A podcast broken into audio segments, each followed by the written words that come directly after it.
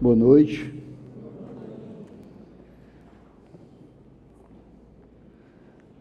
Abram por gentileza as suas Bíblias em Romanos, capítulo 14. Vamos ler a partir do versículo 1 até o versículo 12.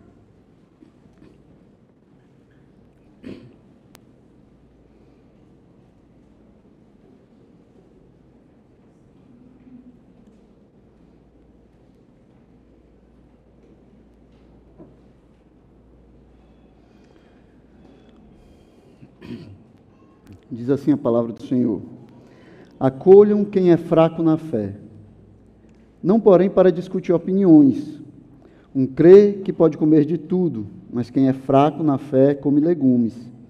Quem come de tudo não deve desprezar o que não come, e o que não come, julgar o que come de tudo, porque Deus o acolheu. Quem é você para julgar o servo alheio? Para o seu próprio dono é que ele está em pé ou cai, mas ficará em pé porque o Senhor é poderoso para o manter em pé. Alguns pensam que certos dias são mais importantes do que os demais, mas outros pensam que todos os dias são iguais. Cada um tem, uma, tem a opinião bem definida em sua própria mente. Quem pensa que certos dias são mais importantes, faz isso para o Senhor. Quem come de tudo, faz isso para o Senhor, porque dá graças a Deus. E quem não come de tudo, é para o Senhor que não come e dá graças a Deus. Porque nenhum de nós vive para si mesmo, nem morre para si. Porque se vivemos, é para o Senhor que vivemos. Se morremos, é para o Senhor que morremos. Quer, pois, vivamos ou morramos, somos do Senhor. Foi precisamente para esse fim que Cristo morreu e tornou a viver, para ser Senhor tanto de mortos como de vivos. Você, porém, por que julga o seu irmão? E você, por que despreza o seu irmão? pois todos temos de comparecer diante do tribunal de Deus. Como está escrito, por minha vida, diz o Senhor, diante de mim se dobrará todo joelho e toda língua dará louvores a Deus. Assim, pois, cada um de nós prestará contas de si mesmo diante de Deus. Curva a sua cabeça, vamos fazer uma oração, pedindo a bênção de Deus sobre nós. Pai amado, aqui nós temos a tua palavra aberta diante de nós, Pai. Ajuda-nos, Senhor, a compreendermos o que o Senhor quer nos ensinar, Pai. Prepara os nossos corações, prepara também a nossa mente, Pai, para que possamos compreender e guardar, Senhor, a tua palavra, para não pecarmos contra ti, Senhor. Ajuda-nos a andarmos conforme a tua vontade, Senhor. Ajuda-nos a andarmos, andarmos fundamentados pela tua palavra, Pai. Nós te pedimos no nome de Jesus Cristo, teu Filho. Amém. Bem, então, faz algum tempo nós estamos estudando o livro de Romanos. Aí a gente, desde o capítulo 12, nós temos visto que Paulo vem falando a respeito dos desdobramentos práticos do Evangelho na vida daqueles que reconhecem Jesus como seu Senhor. A gente tem falado sobre isso. Da última vez, nós vimos que à medida que um cristão vive nessa sociedade caída, né, e à luz da proximidade do dia da sua redenção, da proximidade do dia de encontrar Cristo, de entrar no seu reino, ele deve se considerar um devedor do amor a todas as pessoas.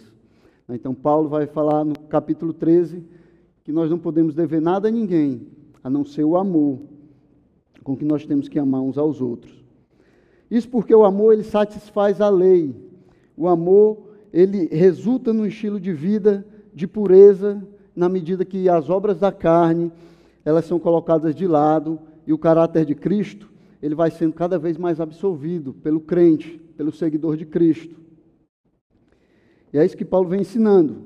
Nós devemos amar, porque o amor é o princípio do reino por vir.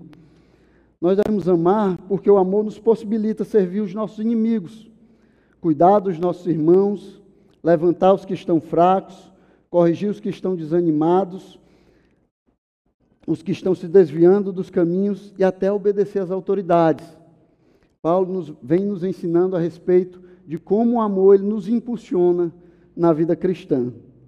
Mas além disso, o amor ele também nos possibilita negarmos a nós mesmos negarmos os nossos direitos, nossa liberdade e até os escrúpulos que temos, as nossas dúvidas, os nossos medos em favor do outro.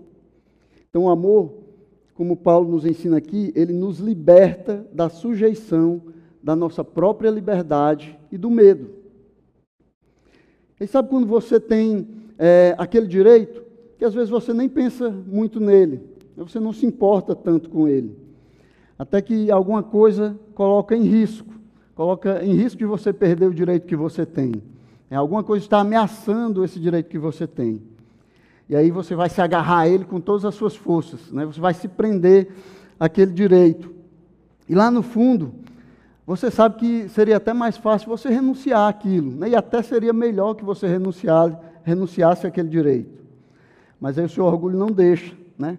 porque você se sente tolhido, se sente roubado, né? se sente vilipendiado no seu direito, e aí sob a tirania da liberdade.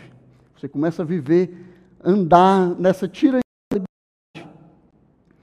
Mas Jesus Cristo, quando ele nos libertou, essa libertação ela foi completa. E ele nos libertou de tal forma que agora nós temos a liberdade até para nos tornarmos escravos voluntariamente. Até para abrir mão dos nossos direitos, até para perder de boa vontade aquilo que nós queríamos muito ganhar. Cristo nos deu poder para vivermos livre da nossa própria vontade. Foi esse tipo de liberdade que Cristo nos deu. Nos deu poder para vivermos livres da nossa própria vontade. E aí parece estranho quando a gente fala de liberdade dessa forma. Né? Falar de, de viver livre da tirania da liberdade, da viver livres da nossa própria vontade, mas quando nós entendemos isso e quando nós praticamos isso, quando nós vivemos dessa forma, nós nos tornamos imitadores de Cristo.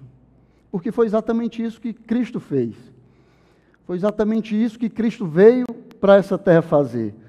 Filipenses 4 e 6 diz que, mesmo existindo na forma de Deus, ele não considerou o ser igual a Deus algo que deveria ser retido a qualquer custo.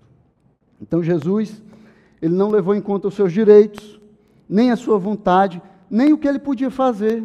Ele poderia ter descido da cruz. Ele poderia ter feito todas as pessoas acreditarem nele. Ele poderia ter consumido todas aquelas pessoas que blasfemavam contra ele. Mas ele não fez o que ele podia fazer. Ele não era escravo da sua própria vontade. E aí Paulo aprendeu bem essa lição de Jesus Cristo. Né? Em 1 Coríntios 9, 19, ele vai dizer assim: porque sendo livre de todos, fiz-me escravo de todos. Então a vida que nós vivemos, a vida do crente, é esse paradoxo. Embora nós sejamos livres pela graça, nós somos constrangidos pelo amor. Então nós não fazemos tudo o que nós queremos, nós não fazemos só o que nós queremos, mas nós somos movidos pelo amor a fazermos aquilo que devemos fazer. E aí, nesse texto que nós vamos estudar hoje, Paulo exorta que, como irmãos de uma comunidade cristã, os crentes deviam praticar a aceitação e o encorajamento mútuos, que demonstram o amor entre os seguidores de Cristo e que demonstram que nós somos seguidores de, de Cristo, que demonstram que nós somos imitadores de Cristo. Portanto, aqueles que tinham assimilado firmemente, fortemente, essa, o conceito da liberdade cristã, eles não iriam desprezar a consciência daqueles que continuavam achando que era ofensa comer certos tipos de alimento, né, observar, não observar certos dias. A preocupação de todos na igreja, a preocupação de todos na comunidade, deveria ser agradar o Senhor, o Senhor de tudo, diante de quem nós vamos ter que prestar contas um dia. Esse deveria ser o nosso propósito. Então, aquele que é chamado de irmão mais fraco, ele não deve julgar aquele que goza da liberdade cristã. E esse, que seria o mais forte, não deveria desprezar os mais fracos e compreender que ser mais forte, ou ser maduro, ou mais maduro, traz a ele maior responsabilidade. Que é o que Paulo vai dizer mais na frente, capítulo 15, versículo 1, ele diz: Ora, nós que somos fortes na fé, temos que suportar as debilidades dos fracos e não agradar a nós mesmos. Então, o irmão mais forte deveria se preocupar mais com o bem-estar do seu irmão do que com o exercício da sua liberdade. Estar disposto até a renunciar a essa liberdade. Renunciar a essa liberdade por causa da consciência do irmão. Mas aí os mais fracos, por sua vez, não deveriam se aproveitar disso para tentar estabelecer um padrão, um padrão baseado neles mesmos, baseado nos seus medos, nas suas dúvidas, baseado no que eles acreditam. E não deveriam usar esse padrão para julgar aqueles que são seriam considerados mais fortes. E assim, cada um considerando os outros mais importantes do que a si mesmo, cada um considerando as coisas dos outros mais importantes do que as suas, a igreja de Cristo iria crescer. A igreja de Cristo cresceria, não em unanimidade. Não era o que Paulo estava procurando aqui, mas ele estava procurando unidade. A igreja cresceria em unidade, porque ao mesmo tempo que as pessoas têm opiniões diferentes, elas são unidas pelo amor. Paulo está nos exortando a viver pelo amor. Então, a resposta de Paulo para as discussões na igreja, para a falta de aceitação na igreja, é: ame um ao outro. Essa é a solução. Essa é a solução para acabar com as discussões, as desavenças, os problemas. Ame um ao outro. E o clamor de Paulo aos romanos aqui é que eles deem, que se deem bem, que eles se aceitem em Cristo, que eles cuidem uns dos outros, estejam juntos uns dos outros, não pensem neles mesmos, não pensem somente na sua liberdade, não pense só naquilo que eu tenho medo ou dúvida, pense no irmão, cuide do irmão. E aí Paulo vai fazer isso com duas exortações, dando dois motivos pelos quais nós deveríamos fazer isso. E no meio disso tudo, no meio do texto aqui, ele vai dar os fundamentos teológicos para o que ele vai explicar. Nós vamos tentar ver como nós deveríamos viver, como Paulo está nos ensinando a viver em comunidade, como nós devemos viver em um lugar cheio de diversidade, mas onde nós somos chamados para viver com unidade e em amor. Então, o primeiro motivo, a primeira exortação de Paulo, o primeiro motivo para nós vivermos e nos aceitarmos em Cristo é que tanto fraco como forte ele é aceito por Deus. Paulo diz nos primeiros três versículos: acolham quem é fraco na fé. Não, porém, para discutir opiniões. Um crê que pode comer de tudo, mas quem é fraco na fé, come legumes. Quem come de tudo não deve desprezar o que não come, e o que não come não deve julgar o que come de tudo, porque Deus o acolheu. Então, tanto o fraco como o forte, eles são aceitos por Deus. Então, os irmãos devem aceitar um ao outro, assim como Cristo também nos aceitou.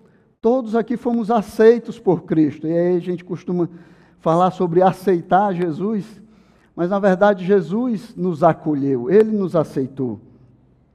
E essa aceitação, ela está fundamentada no amor e na perspectiva da volta de Cristo, na perspectiva da chegada do reino de Cristo, que foram falados anteriormente. E aí às vezes a gente não percebe tão bem é, essa ligação do capítulo 14 com o que foi dito antes no capítulo 13, porque aqui no início do capítulo deveria ter uma conjunção que, que foi omitida na tradução. Mas o amor que Paulo falou, que, Paulo, que Paulo falou antes no capítulo 13, é a única forma de nós lidarmos com essas exortações de Paulo aqui. É a única maneira de nós conseguirmos seguir como Paulo está nos chamando a seguir. E aí Paulo vai falar primeiro aos fortes. E ele diz: os fortes na fé, que aqui em Romanos, é, eram compostos, na sua maioria, por gentios cristãos, né? mas também tinham aqueles judeus que, como Paulo, eles não tinham esse problema com comida, bebida, não tinham problemas com os costumes judaicos, né? eles tinham entendido que isso já tinha passado. Então, Paulo ele faz um desafio. Ele diz: acolham o que é fraco na fé mas não para discutir opiniões. Então ele desafia aqueles que são chamados de fortes, aqueles que compreenderam a sua liberdade em Cristo, aqueles que entenderam que Cristo os libertou, ele desafia esses irmãos a acolherem aquele que é fraco na fé. E aí, na primeira parte do versículo 3, ele repete essa exortação e diz: Quem come de tudo não deve desprezar o que não come. Então, se você é forte, se você compreende aqui o que, é, é, o, que o Evangelho fez na sua vida e como o Evangelho libertou, não despreze aquele que é fraco na fé. E aí, desprezar aqui, meus irmãos, significa tratar a pessoa como indigno ou sem valor. É definir a pessoa como nada.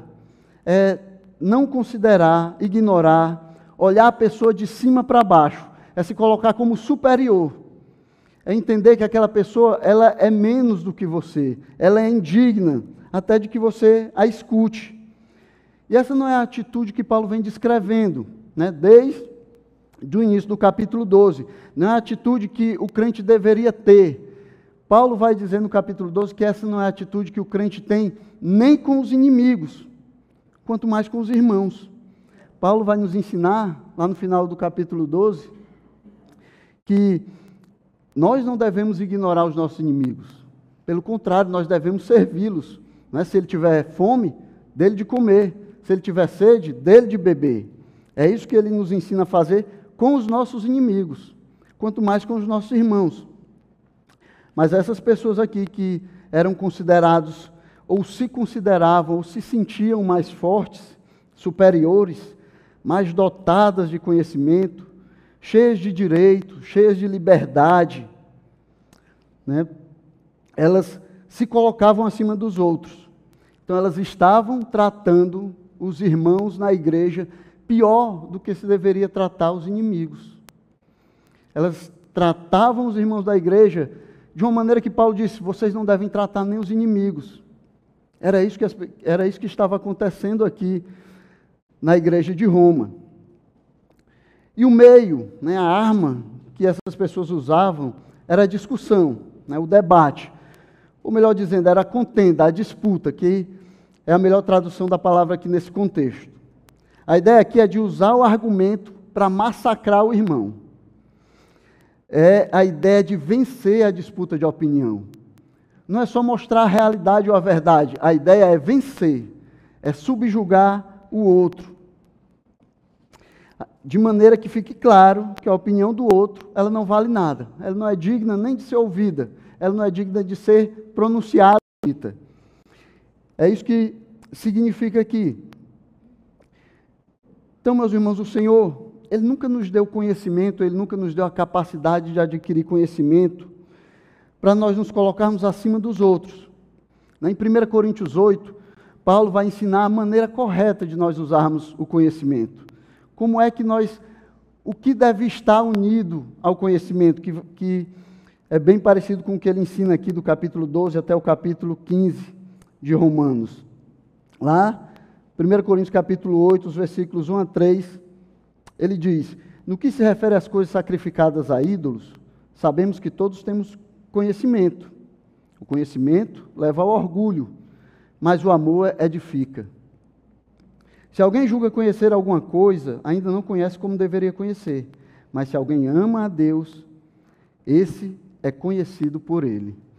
Então, conhecimento sem amor, ele não é reconhecido diante de Deus. Você pode achar que você conhece mais do que o outro. Você pode achar que você é, adquiriu mais conhecimento, que você tem é, conhecimento superior aos outros. Mas se o seu conhecimento ele não estiver temperado com o amor, esse conhecimento não vale nada diante de Deus. Aqueles que amam é que são conhecidos por Deus. Aqueles que conhecem, mas que amam, é que são reconhecidos por Deus. Então, a confirmação do conhecimento é o amor. Quem está disposto a usar o conhecimento que tem, que é dado por Deus, para desprezar, para humilhar os irmãos, esse não é reconhecido por Deus como seu filho. Ele pode até saber sobre Deus, mas ele não conhece de fato a Deus. Né? João, na sua primeira carta, diz que quem não ama o seu irmão, a quem pode ver, também não ama a Deus a quem não vê. Se nós não demonstramos amor aos irmãos que estão na nossa frente, com quem nós nos relacionamos, com quem nós podemos é, estar juntos, como nós vamos poder amar a Deus a quem nós não vemos? O conhecimento, ele tem que vir junto com o amor.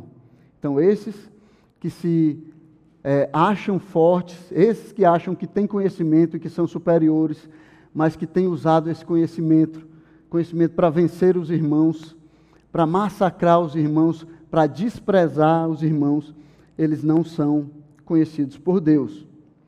Mas Paulo também vai falar aos fracos, aqueles que são chamados aqui de fracos na fé.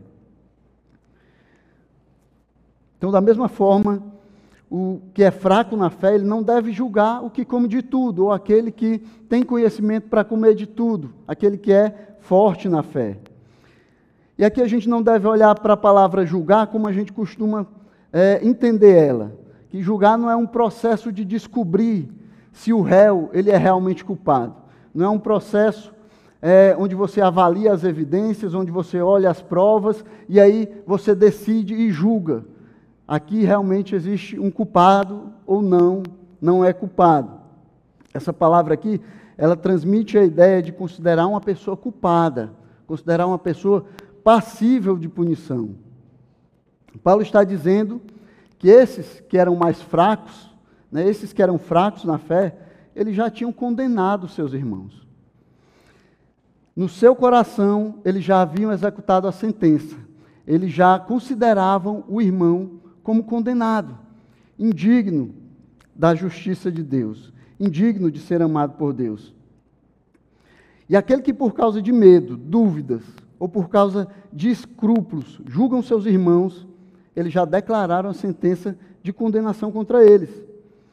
Eles se fizeram juízes, eles tomaram para eles mesmos um, é, um lugar que não é deles, uma atribuição que não cabe a eles, que nunca foi dada a eles. Eles condenaram, eles estão condenando à morte aqueles por quem Cristo deu a sua vida, para que tivessem vida. Então, apesar desses aqui, eles terem uma aparência de humildade, quando a gente olha para a descrição, a gente pensa, não, esses são mais humildes, né, porque eles são chamados de fracos. Né, eles, na realidade, eles são tão orgulhosos quanto aqueles que são chamados de fortes, porque eles estão se colocando em uma posição de condenar aqueles a quem Cristo não condenou, aqueles a quem Cristo justificou. Eles acreditam que são mais justos do que o Senhor, que são mais poderosos do que Ele. Eles não estão reconhecendo a justiça de Deus na vida da, daquelas pessoas que Cristo já justificou. Então, eles estão se colocando como superiores até mesmo o Senhor, mais sábios do que Ele, mais misericordiosos do que Ele. Então, nenhuma dessas posturas, nem desprezar o irmão, nem aquele que despreza o irmão, nem o que julga, são apropriadas para o seguidor de Cristo. E o motivo por que nós não, nós não devemos desprezar, e porque nós não devemos julgar os irmãos, é porque Deus o acolheu. Deus acolheu tanto o fraco na fé, como o que é forte na fé. Ele, ele tomou para ele, ele os aceitou. E nós também deveríamos aceitar. Então, o simples fato de Deus os ter acolhido, o simples fato de Deus os ter recebido, já deveria ser um sinal de que nós deveríamos imitar a Deus, né? de que nós deveríamos fazer como Deus também faz e receber os irmãos, né? receber aqueles que têm uma opinião diferente, receber aqueles que pensam de maneira diferente, receber aqueles que vivem de uma maneira, de uma maneira diferente naquelas partes onde a Bíblia ela não é tão clara a respeito de como nós devemos seguir. Mas além disso, se nós desprezamos ou condenamos os nossos irmãos, estamos nos colocando contra a escolha do próprio Deus, contra aquilo que o próprio Deus decidiu. Nós estamos condenando a quem Deus justificou. Nós nos sentimos mais sábios, mais espertos, mais poderosos, né? nos sentimos superiores, nos sentimos melhores do que o Senhor. E vejam só que loucura, nós achamos quando nós fazemos isso, nós achamos que nós podemos desfazer aquilo que o próprio Deus já fez. Nós achamos que podemos mudar aquilo que ele já determinou, né? que nós podemos é, forçá-lo naquilo que ele já decidiu. Porque Deus justificou. Deus justificou aquele que come e aquele que não come, aquele que guarda certos dias, certos dias e aquele que não guarda certos dias. E nós, quando agimos de uma dessas duas maneiras, nós estamos tentando forçar a Deus a fazer aquilo que nós pensamos que é melhor, que nós decidimos que deve ser a maneira melhor de agir e de viver. Então essa atitude, ela não é uma atitude de crentes, não é uma atitude de um seguidor de Cristo. É, essa é uma atitude de incredulidade, é uma atitude daquele que não aceita a vontade do Senhor, que não vive conforme a vontade do Senhor, que não entende a soberania do Senhor sobre a vida da igreja que ele reuniu, daqueles que ele reuniu na igreja. E aí o segundo motivo, a segunda exortação de Paulo, vai estar lá no final desse texto, os versículos 10 a 12. Ele diz: Você, porém, por que julga o seu irmão? E você, por que despreza o seu irmão? Pois todos temos de comparecer diante do tribunal de Deus. Como está escrito: Por minha vida, diz o Senhor, diante de mim se dobrará todo joelho e toda língua dará louvores a Deus. Assim, pois, cada um de nós prestará contas de si mesmo diante de Deus. Então, tanto o fraco quanto o forte, eles vão comparecer diante de Deus, eles vão prestar contas diante de Deus. Então, a segunda razão para nós acabarmos com os desentendimentos e aceitarmos uns aos outros na igreja é que cada um de nós vai comparecer diante do tribunal de Cristo. Cada um de nós vai ter que prestar contas diante de Deus, de tudo que tem dito, de tudo que tem pensado ou de tudo que tem feito. Nós compareceremos diante de Cristo e tudo aquilo que fizemos será colocado diante dele. E aí no versículo 10, Paulo faz uma pergunta para cada uma dessas atitudes. Né? Ele diz: Você, porém, porque julga o seu irmão? E você, porque despreza o seu irmão? Paulo está perguntando aqui: será que vocês não sabem que vocês mesmos vão ser julgados? Que as obras de vocês, elas também serão avaliadas, que as suas obras, elas também serão colocadas à prova? Parece que Paulo aqui ele estava pensando: vocês não ouviram o que foi ensinado sobre julgamento? Vocês não conhecem o ensino do próprio Cristo a respeito do julgamento?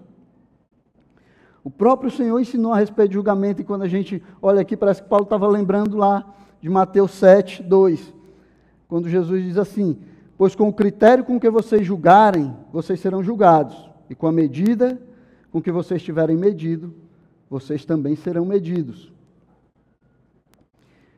E aí, irmão? Será que você vai ficar bem se essa regra ela for aplicada a você?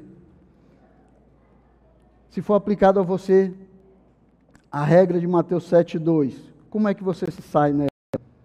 Como é que você tem tratado seus irmãos? O que é que você tem pensado dos seus irmãos? Será que você mesmo passa na régua com que você tem medido os outros? Será que você passa no critério que você tem medido as outras pessoas? Então, viver as nossas vidas e fazer o que nós fazemos sem considerar o juízo de Deus, não é como os seguidores de Cristo deveriam viver. Não avaliar o julgamento de Deus sobre as nossas vidas não é a maneira de nós vivermos. Não é como Cristo nos ensina e nos chama a viver. Essa é a maneira de viver do ímpio. Né? Esse é o engano autoimposto por aquele que é incrédulo, por aqueles que não acreditam em Deus. Como o salmista diz lá no Salmo 10.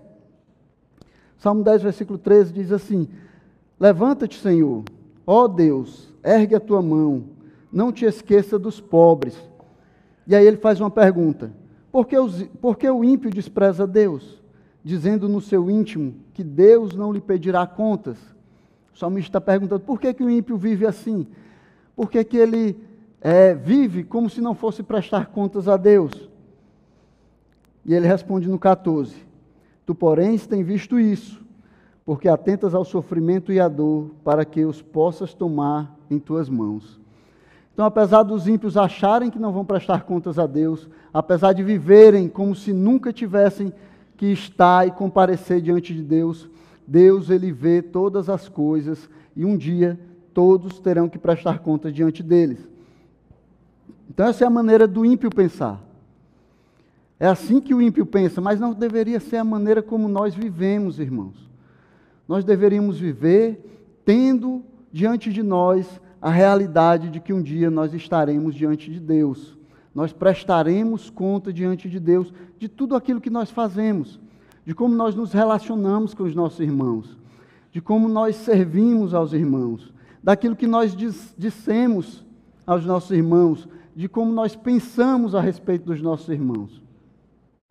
Aqui pode ser que você consiga fingir toda a sua vida, pode ser que você consiga esconder as suas motivações Pode ser que você consiga ficar bem na fita a sua vida toda, mas diante de Deus, tudo será colocado às claras. Todas as, todas as intenções, todas as motivações, tudo aquilo que você pensou, todos os porquês né, que motivaram você a viver da forma que você vive, inclusive com relação aos irmãos, inclusive com relação àqueles que pensam diferente de você, inclusive com relação àqueles que têm uma opinião diferente da sua. Então, apesar do engano do incrédulo, Deus pedirá contas de todas as obras que são feitas nessa terra. E nós que conhecemos a Deus, deveríamos ter essa verdade bem diante dos nossos olhos, especialmente quando nós lidamos com os nossos irmãos. Porque esse é o argumento de Paulo aqui. Por que é que você julga o seu irmão ou despreza o seu irmão? Você não sabe que você vai ter que comparecer diante de Deus e você também vai ser julgado? Você não sabe que com a medida com que você tem medido os outros, você também vai ser medido? Com a gravidade com que você tem julgado os outros, você também vai ser julgado? Você desconhece essas coisas? Nós não deveríamos desconhecer. Nós deveríamos entender isso.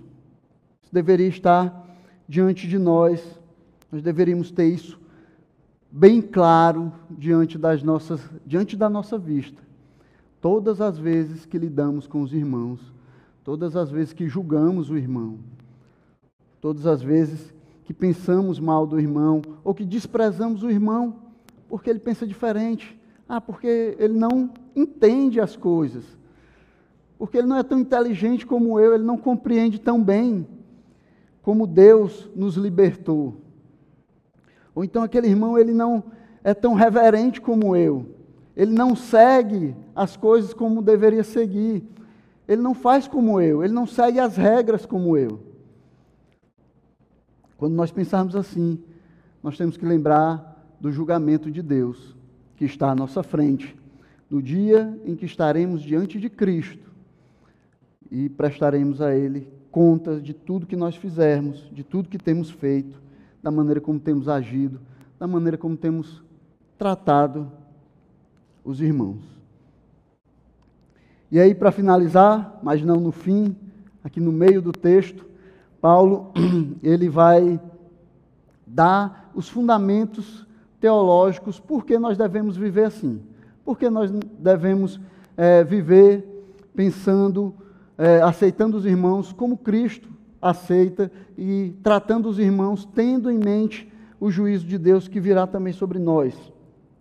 Então, no meio dessas duas exortações, Paulo vai dar os fundamentos teológicos de por que os cristãos devem aceitar uns aos outros, né? por que eles devem acabar com os desentendimentos, porque é, não deve haver brigas por bobagens, por aquilo que a palavra de Deus não deixa claro.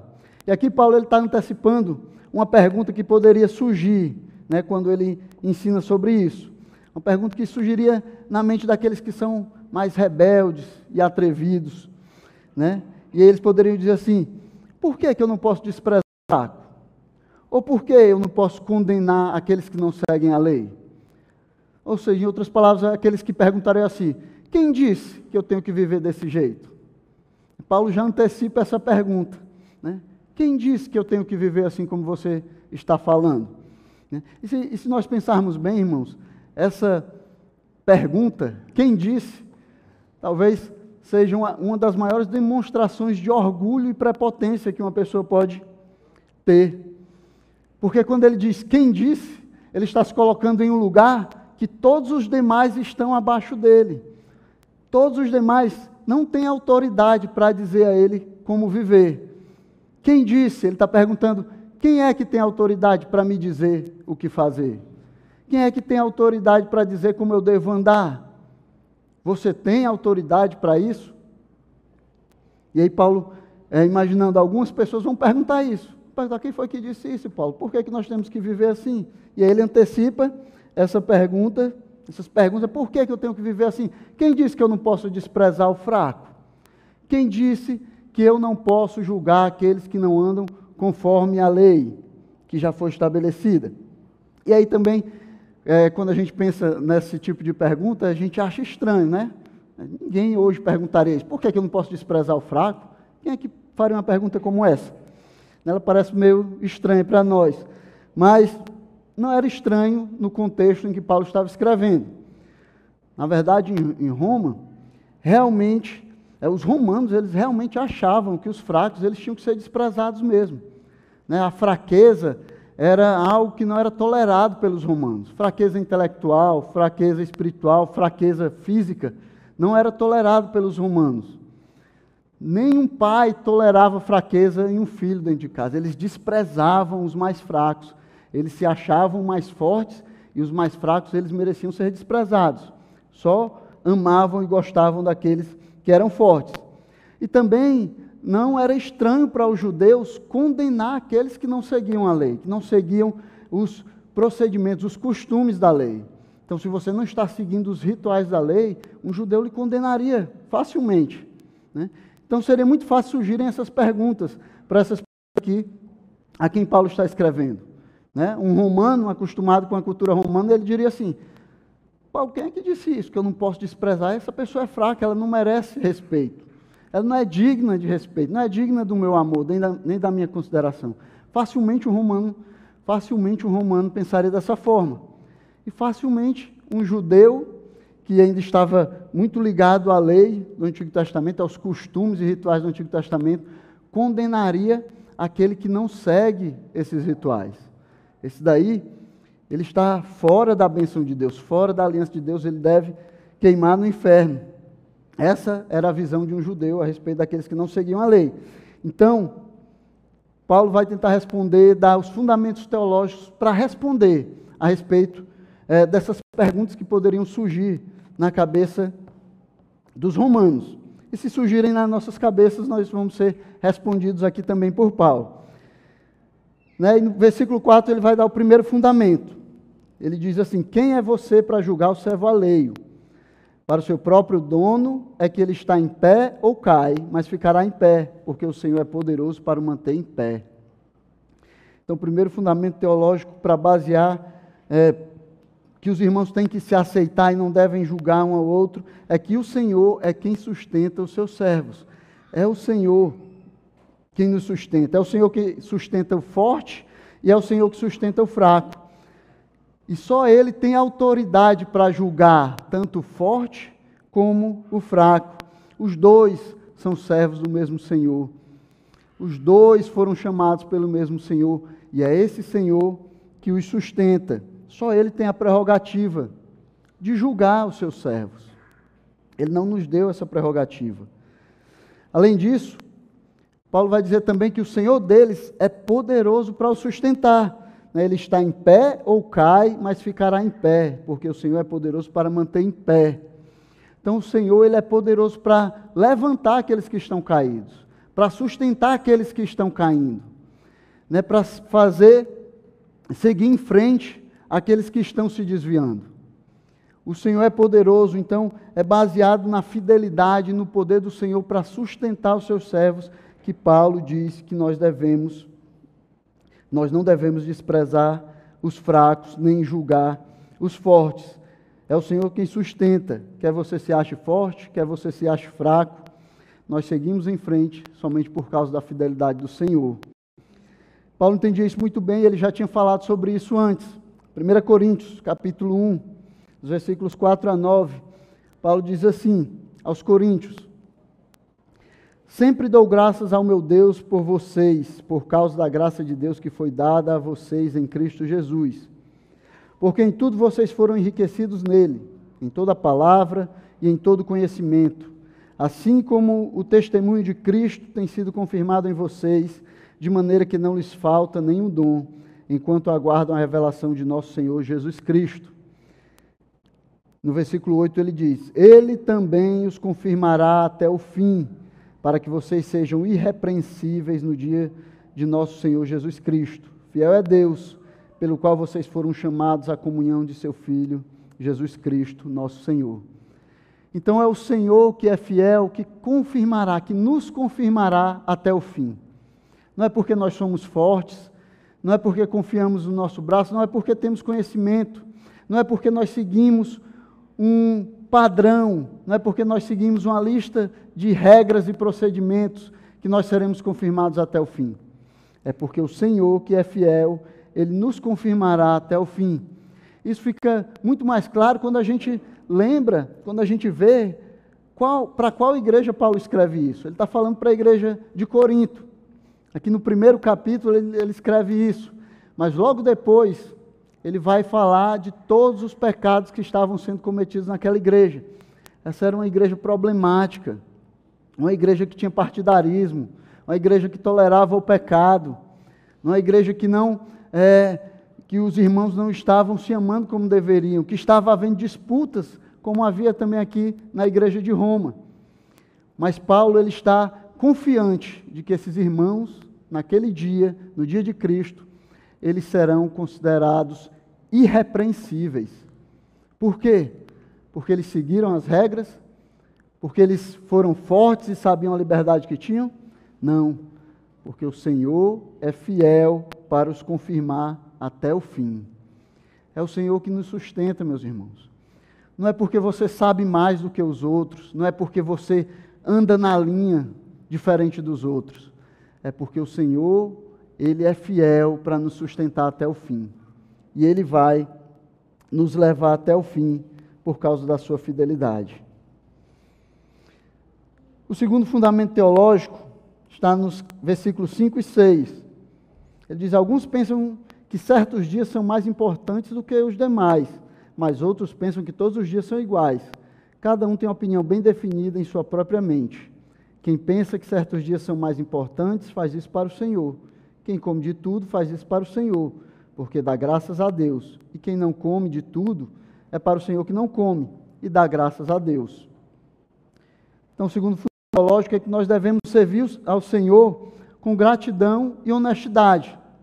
Nós devemos viver com gratidão a Deus e honestidade. Nós devemos viver para agradar ao Senhor. Cada indivíduo, cada crente deve tomar uma decisão honesta e sincera, no caso da comida, da bebida, de guardar dias especiais e de qualquer outra coisa que está naquela área mais nublada, mais cinzenta, que a Bíblia não deixa tão claro para nós seguirmos. Nós devemos tomar uma decisão honesta, sincera e sermos gratos a Deus, desejarmos agradar a Deus naquilo que nós estamos fazendo. E aí eu sei que isso não é tão fácil para nós entendermos, porque nós somos pecadores e, por causa do nosso pecado, nós não vivemos normalmente ou naturalmente para agradar ao outro, né, para agradar a Deus. Naturalmente, nós somos levados pelo nosso pecado para agradar a nós mesmos, para fazer a nossa vontade, para fazer aquilo que nos agrada. Mas o Senhor, Ele nos dá poder para nós negarmos a nós mesmos, negarmos as nossas vontades, negarmos os nossos desejos e seguirmos, vivermos as nossas vidas para agradar a Deus e agradar também aos nossos irmãos. Portanto, seja honesto e sincero em relação à sua liberdade e também em relação aos seus temores religiosos, mas esteja sempre disposto a renunciá-los pelo bem do outro e para a glória de Deus. É assim que nós devemos viver, irmãos, pelo bem do outro e para a glória de Deus. Em terceiro lugar, versículo 7 diz: Porque nenhum de nós vive para si mesmo, nem morre para si. Porque se vivemos, é para o Senhor que vivemos. Se morremos, é para o Senhor que morremos. Quer, pois, vivamos ou morramos, somos do Senhor. Então, na vida ou na morte, nós somos do Senhor. Quer vivamos ou morramos, nós somos do Senhor. Então, você que julga alguém ou que despreza o outro, quem você pensa que é para condenar o servo que não é seu? Quem você pensa que é, se você não pode salvar nem a você mesmo, nem condenar a você mesmo, como é que você julga o servo alheio? Então, toda a nossa vida pertence ao Senhor. Toda a nossa vida é do Senhor. Tudo entre a vida e a morte, depois da morte, tudo em nós pertence ao Senhor. Ele nos comprou. Ele nos comprou e pagou um alto preço. O preço foi o seu sangue. Pedro diz que não foi prata nem ouro, coisas corruptíveis, coisas que passam, mas foi pelo precioso sangue de Jesus. Então nós deveríamos viver as nossas vidas com essa perspectiva e olhar para os irmãos também com essa perspectiva. Você está mexendo com o servo alheio. Cuidado, você está mexendo com o servo alheio, é o servo de outro. Cuidado para não entrar em briga com o dono do servo. Porque ele é poderoso, irmãos. É bem mais poderoso do que você. É bem mais poderoso do que cada um de nós. Então, cuidado para não irritar o dono do servo que você está desprezando ou que você está julgando. Não caia na besteira de desafiar o Senhor. Não caia na ilusão de achar que é mais poderoso do que Ele. Então nós somos do Senhor. Os nossos irmãos, todos aqueles que estão aqui que aceitaram a Cristo Jesus como Senhor, todos pertencem a Ele e só a Ele darão contas. E no versículo 9, ele diz o último fundamento. Diz assim: Foi precisamente para esse fim que Cristo morreu e tornou a viver para ser Senhor tanto de mortos como de vivos. Então foi Cristo e não nós que deu a sua vida para se tornar Senhor de todos. Foi Ele que morreu, irmãos. Foi Ele que entregou a sua vida. E por isso Ele tem direito de ser Senhor de todas as coisas. É Ele quem tem o direito às nossas vidas e à vida dos nossos irmãos. A vida daquele com quem você pode estar contendendo, a vida com aquele que você pode estar desprezando. É dele a vida daquele que você pode estar julgando, porque foi ele quem morreu e foi ele quem ressuscitou. E ele tem o direito às nossas vidas. Nós não podíamos salvar nós mesmos, nós não poderíamos morrer por ninguém, não poderíamos morrer nem por nós mesmos. Mas Cristo ele deu a vida por todos nós. E aí como Cristo, nós somos convidados, ao invés de desprezar ou julgar o irmão, somos convidados a dar as nossas vidas em favor deles. Né? 1 João 3,16 diz assim: Nisto conhecemos o amor, que Cristo deu a sua vida por nós. Então, o amor de Cristo é demonstrado através dele ter entregado a sua vida por nós, dele ter dado a sua vida por nós. E João continua dizendo: Portanto, também nós devemos dar a nossa vida pelos irmãos. O amor é demonstrado quando nós estamos dispostos, dispostos a dar a nossa vida pelos nossos irmãos. Então, o Senhor, que deu a sua vida pelos seus servos, tem todo o direito sobre a vida deles, quer estejam vivos, quer estejam mortos. Nós somos, chamados para amar os nossos irmãos e deixar as nossas vidas ao seu dispor, para servi-los nós não fomos chamados para julgar, não fomos chamados para ser juízes dos nossos irmãos, nem fomos chamados para desprezar os nossos irmãos, para nos considerarmos superior a eles. Nós fomos chamados para, como imitadores de Cristo, servi-los e colocar as nossas vidas à sua disposição. Amém, meus irmãos? Curva a sua cabeça, vamos fazer mais uma oração e pedir a Deus que nos ajude a lidar com a verdade da Sua palavra e assim viver para servir aos irmãos. Santo Deus e Pai, nós queremos te louvar e engrandecer o teu nome. Somos gratos a ti, Senhor, pela tua palavra que nos confronta e nos dirige, Senhor, conforme a tua vontade, Pai. Ajuda-nos, Senhor, a despeito de nós mesmos e da nossa vontade, dos nossos desejos, ajuda-nos a te servir e a servirmos uns aos outros, Senhor. Amarmos de maneira que não tenhamos por mais precioso a nossa vontade, Senhor, o nosso bem, mas o bem do outro, Pai. Que o teu nome possa ser glorificado nessa igreja e através dos nossos irmãos. Que o caráter de Cristo possa ser conhecido em nós, Senhor, quando nós servimos uns aos outros, quando nós amarmos uns aos outros, Senhor, para a glória, honra e louvor do teu nome. Nós te pedimos o nome de Jesus Cristo, teu Filho. Amém.